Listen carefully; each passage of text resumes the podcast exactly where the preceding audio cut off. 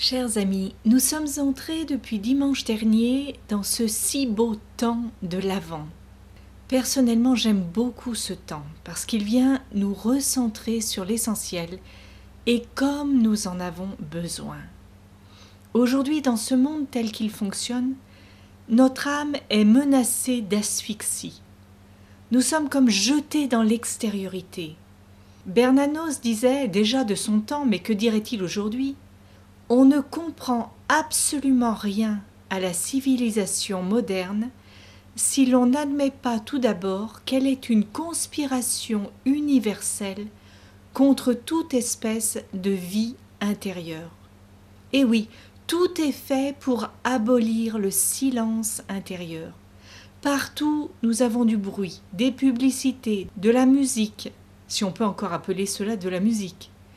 Tout est fait pour capter notre attention, nous garder à l'affût du prochain buzz, scotcher sur nos écrans, accro au fil déroulant et donc intentionnellement addictif des réseaux sociaux.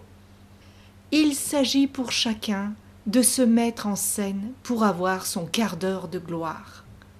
Le pape François, qui ne cesse de nous mettre en garde contre la mondanité, pointe avec justesse ce règne de l'apparence qui est aux antipodes de la logique du royaume de Dieu. Le monde, lui, fait du bruit, mais le royaume de Dieu pousse silencieusement, comme la graine de sénévé, sans attirer l'attention sur elle. Je me faisais cette réflexion il y a quelque temps que toute cette manière de vivre mondaine et excentrée de son propre cœur était peut-être comme le nouveau pagne d'Adam et d'Ève. Je m'explique. Vous vous souvenez de cet épisode de la Genèse où Adam et Ève, après avoir perdu le vêtement lumineux de la grâce, du fait de leur désobéissance à Dieu, se sont cousus des feuilles de figuier pour cacher leur nudité et sont allés se cacher de la face de Dieu parmi les arbres du jardin. Ils avaient conscience de leur transgression, de leur nudité spirituelle encore plus que corporelle. Ils avaient conscience d'avoir perdu l'intimité filiale et aimante avec Dieu. Ils avaient conscience qu'ils avaient été comme jetés hors du sanctuaire de leur cœur où habite Dieu. Et donc ils ont compensé cette perte par le monde de l'apparat, de la séduction, le monde des pagnes, un monde où on voile sa propre misère avec les oripeaux des mondanités. Peut-être en effet que ce règne de la mondanité a commencé là, comme pour oublier l'horreur de cette perte de Dieu. Et je me demande si aujourd'hui tout ce bruit, toute cette dispersion, ce désir de s'éclater, ce règne du divertissement, comme l'appelait déjà le philosophe Pascal, je me demande si tout cela n'est pas une manière de s'étourdir à l'extérieur, de se cacher dans les buissons du brouhaha pour oublier ce grand vide intérieur où Dieu devrait habiter, mais où il n'habite plus, car l'homme l'a chassé du sanctuaire intérieur de son cœur. Les hommes ont déserté l'intimité de leur relation à Dieu pour se jeter dans le règne extérieur des idoles, et ils en deviennent prisonniers. Et ils en deviennent aussi fondamentalement malheureux, même si l'étourdissement peut le leur cacher un certain temps. Quand on voit le nombre de suicides ou des conduites autodestructrices chez les jeunes aujourd'hui, on ne peut que constater une vraie désolation intérieure. Le philosophe Pascal disait que tout le malheur des hommes vient de ne savoir pas demeurer en repos dans une chambre. Qu'est-ce qu'il veut dire par là?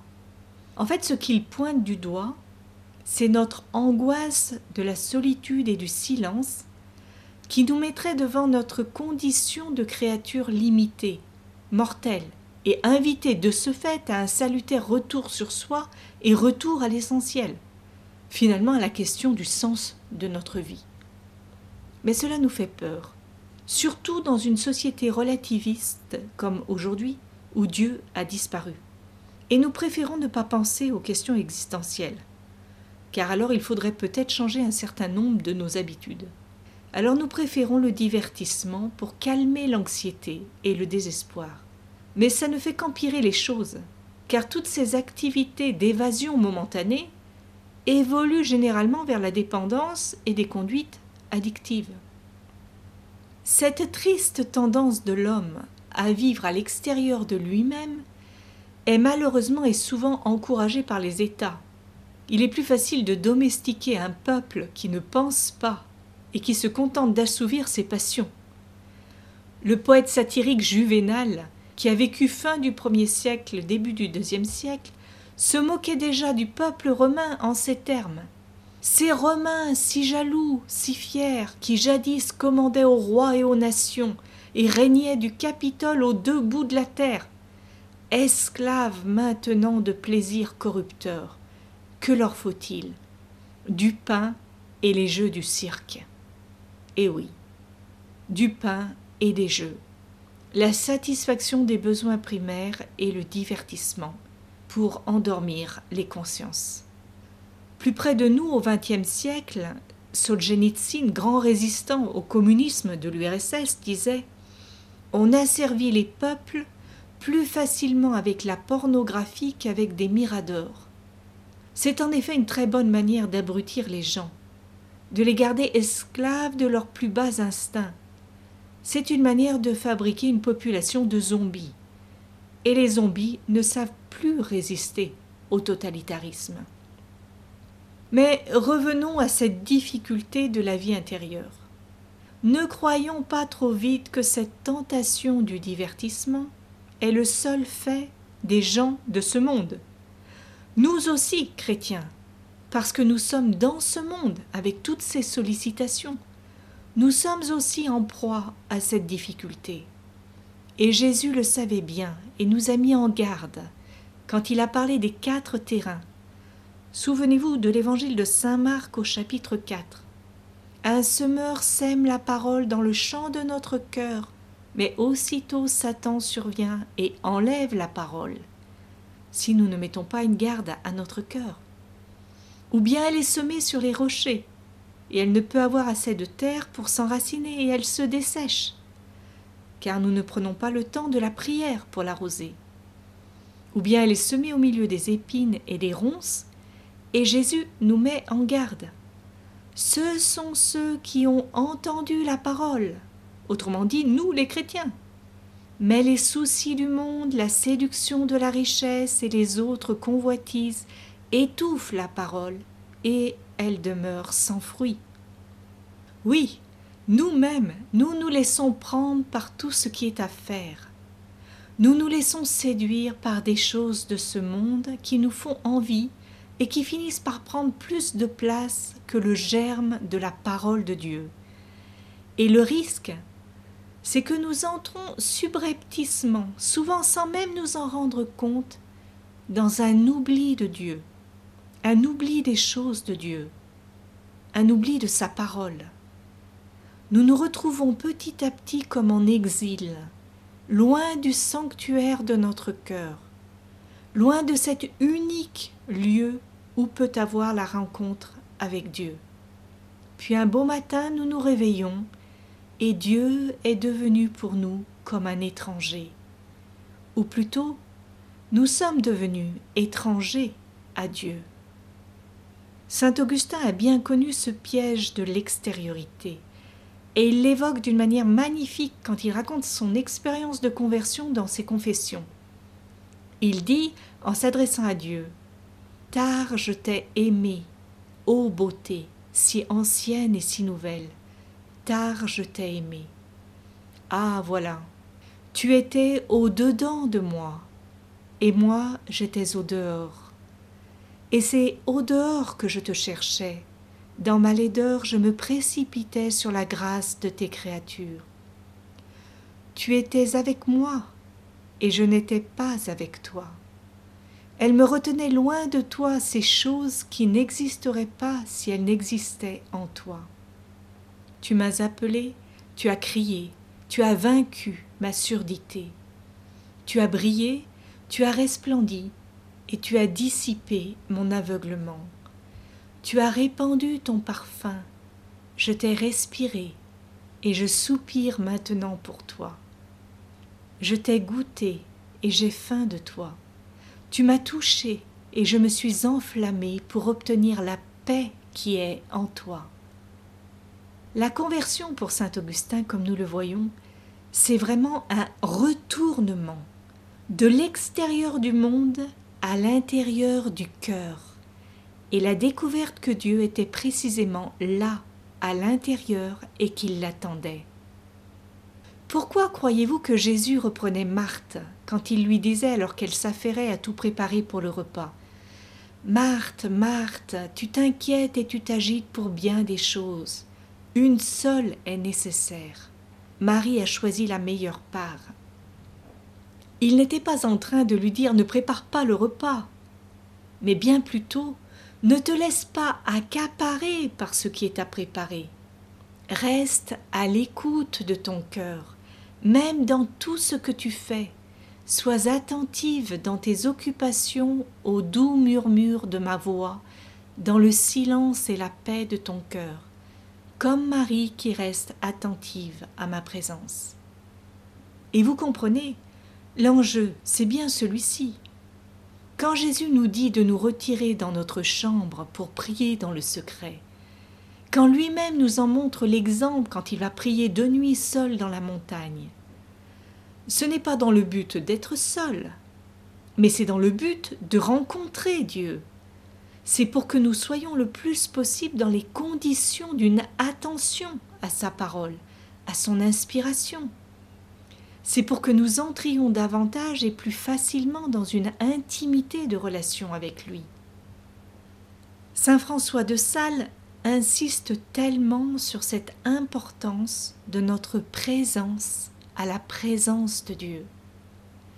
Si notre téléphone portable intérieur sonne toujours occupé, parce que nous sommes toujours en conversation et communication avec d'autres créatures.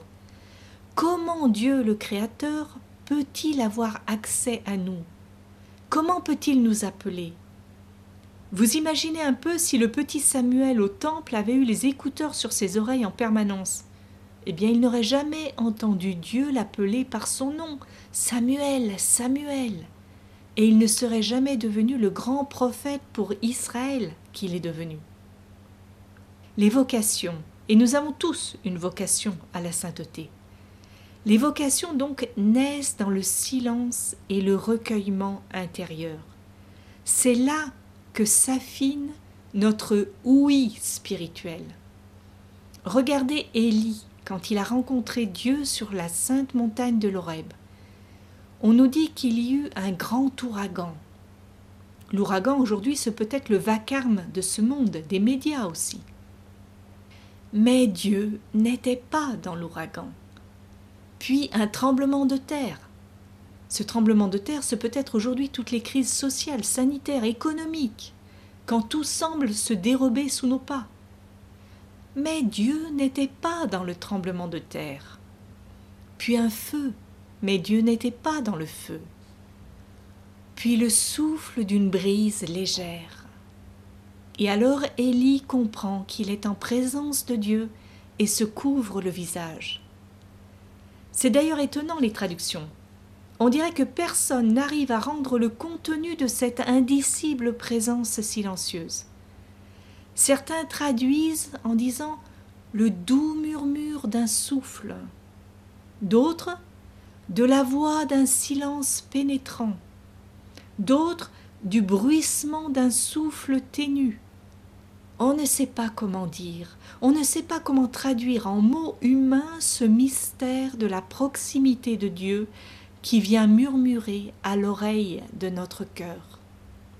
Saint Bruno évoquait dans une lettre à un de ses amis ce secret des cœurs silencieux, donnant l'hospitalité à Dieu dans le désert de la Chartreuse. Je le cite. Ce que la solitude et le silence du désert apportent d'utilité et de divine jouissance à ceux qui les aiment. Ceux-là seuls le savent, qui en font l'expérience. Ici, en effet, les hommes forts peuvent se recueillir autant qu'ils le désirent, demeurer en eux-mêmes, cultiver assidûment les germes des vertus et se nourrir avec bonheur des fruits du paradis. Ici on s'efforce d'acquérir cet œil dont le clair regard blesse l'époux d'un amour pur et limpide qui voit Dieu. Ici on s'adonne à un loisir bien rempli et l'on s'immobilise dans une action tranquille. Ici Dieu donne à ses athlètes pour le labeur du combat la récompense désirée, une paix que le monde ignore et la joie dans l'Esprit Saint. Voici donc les fruits du désert, du retrait dans le silence. La paix et la joie dans l'Esprit Saint, nous dit Saint Bruno. Le silence devient habité. Dieu répond à la soif et au désir de celui qui le cherche en lui donnant les arts de l'Esprit Saint comme prémisse de ce qu'il recevra en plénitude au ciel. Alors vous allez peut-être me dire que c'est certes bien beau tout cela, mais que vous n'avez pas la vocation d'un chartreux. Oui, c'est vrai. Là, nous touchons à l'extrême.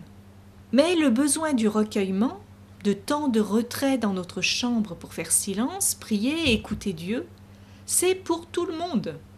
Et nous ne pouvons pas nous défausser en disant j'ai bien trop de choses à faire, je n'ai pas le temps.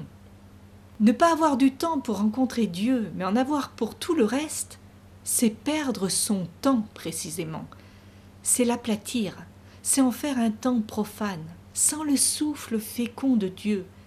C'est l'assurance de la stérilité de toutes nos œuvres.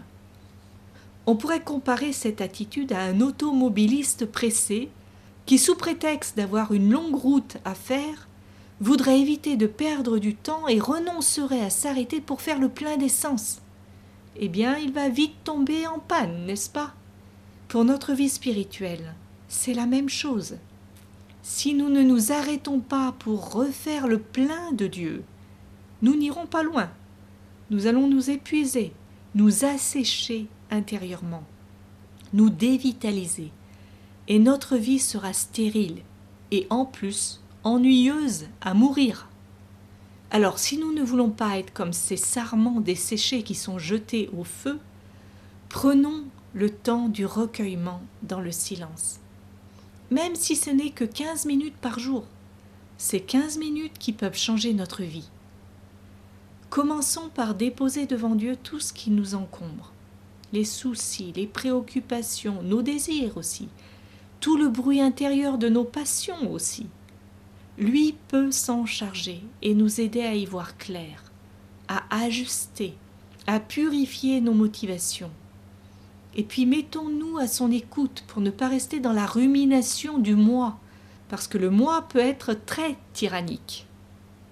Rien de tel donc pour nous recentrer sur Dieu et l'accueillir en nous que de se mettre à l'écoute de sa parole. L'Évangile, mais aussi toute la Bible qui est tellement riche. Vous connaissez sans doute cette parole de Saint Jean de la Croix. Le Père éternel a dit une seule parole, c'est son Fils. Il l'a dit éternellement et dans un éternel silence. Et c'est dans le silence que l'âme l'entend. C'est beau ça. Le silence n'est donc pas une absence d'activité, un vide plein d'ennui mais l'attitude de celui qui écoute attentivement, amoureusement, avidement même.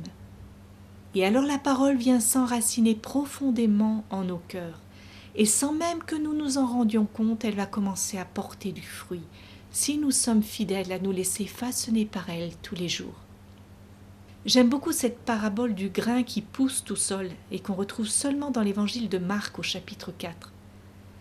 Il en est du royaume de Dieu comme d'un homme qui aurait jeté la semence sur la terre. Qu'il dorme et qu'il se lève nuit et jour, la semence germe et grandit. Lui ne sait comment. D'elle-même la terre porte du fruit, d'abord l'herbe, puis l'épi, puis plein de blé dans l'épi. Or, quand se livre le fruit, il envoie la faucille aussitôt parce que la moisson est là. Voilà tout ce mystère de croissance qui s'opère à l'insu même de celui qui a sommé.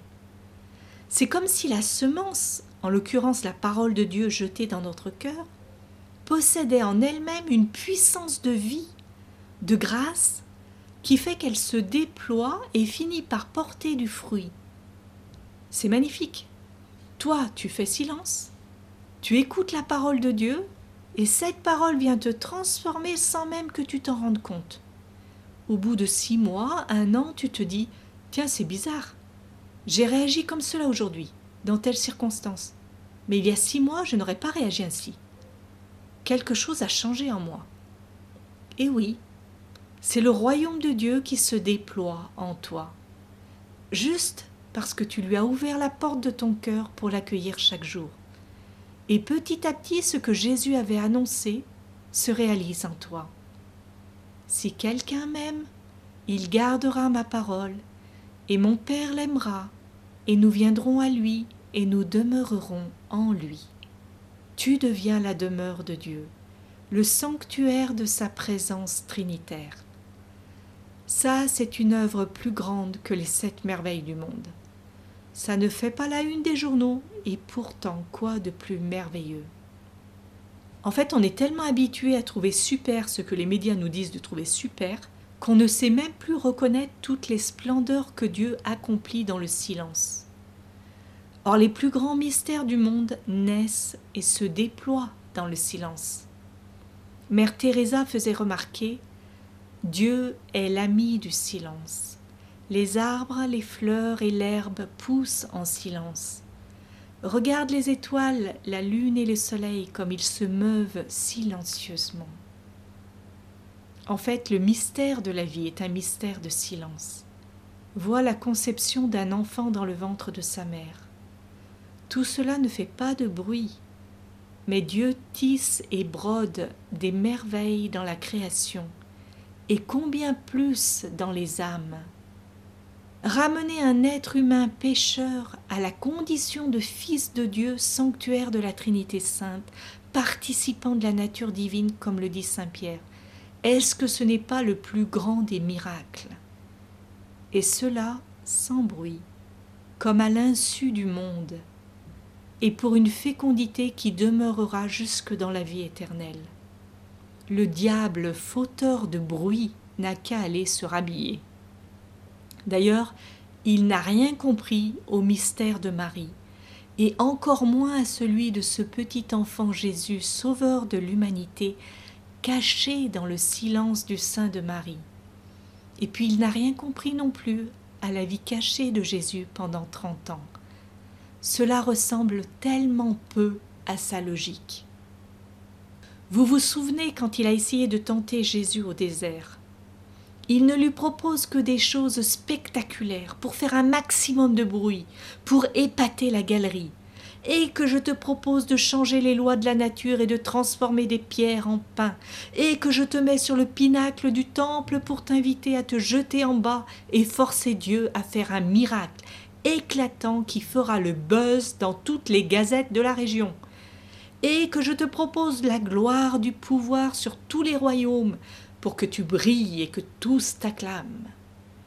Eh oui, le diable n'est pas l'ami du silence et du recueillement serein.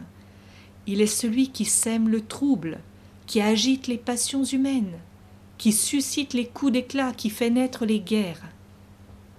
Eh bien, pour nous désintoxiquer de ces manières de faire, je voudrais vous inviter à méditer pour finir sur l'exemple de la Vierge de l'Avent, qui est comme l'antithèse, l'opposé du diable. Je voudrais vous inviter à regarder Marie durant ce temps entre l'annonciation et donc l'incarnation du Verbe en elle jusqu'à la nativité, la naissance miraculeuse de Jésus. Contemplons-la et nous comprendrons ce à quoi nous sommes appelés durant ce temps de l'Avent, c'est-à-dire ce temps de l'attente de l'avènement du Messie promis, Fils de Dieu et Sauveur de l'humanité. Dans quel recueillement intérieur Marie devait vivre, elle qui était devenue la maison de Dieu. Elle devait se laisser aimanter par la présence de Dieu au-dedans d'elle, à travers toutes ses activités. Quand elle préparait le repas à Nazareth, quand elle tissait les petits vêtements pour l'enfant Jésus qui allait bientôt naître, quand elle est partie vers Bethléem pour le recensement. Elle savait qu'elle portait en elle celui qui porte tout, qui est Dieu et qui soutient l'univers entier. Marie était comme l'arche d'alliance qui contenait en elle la nouvelle manne, le pain de vie, la Torah vivante. De quel amour elle devait envelopper ce trésor divin. Sainte Élisabeth de la Trinité nous dit que la Vierge enceinte, je la cite, est le modèle des âmes intérieures, des êtres que Dieu a choisis pour vivre au-dedans, au fond de l'abîme sans fond. Dans quelle paix, dans quel recueillement Marie se rendait et se prêtait à toutes choses. Comme celles qui étaient les plus banales étaient divinisées par elle.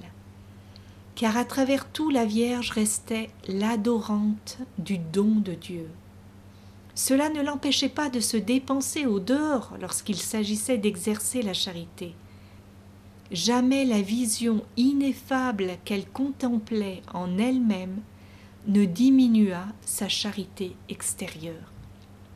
Et sainte Élisabeth de la Trinité poursuit sur le secret de ces âmes intérieures à l'image de l'âme de Marie en disant L'âme qui aime demeure en Dieu et Dieu demeure en elle. Ainsi, grâce à l'amour et par l'amour, la créature devient le repos de Dieu et Dieu le repos de la créature. Eh bien, faisons de ce temps de l'Avent un temps pour renouveler cette conscience de la présence de Dieu en nous et cherchons à vivre en perpétuelle communion d'amour avec lui, en vivant moins au dehors et plus au dedans avec lui,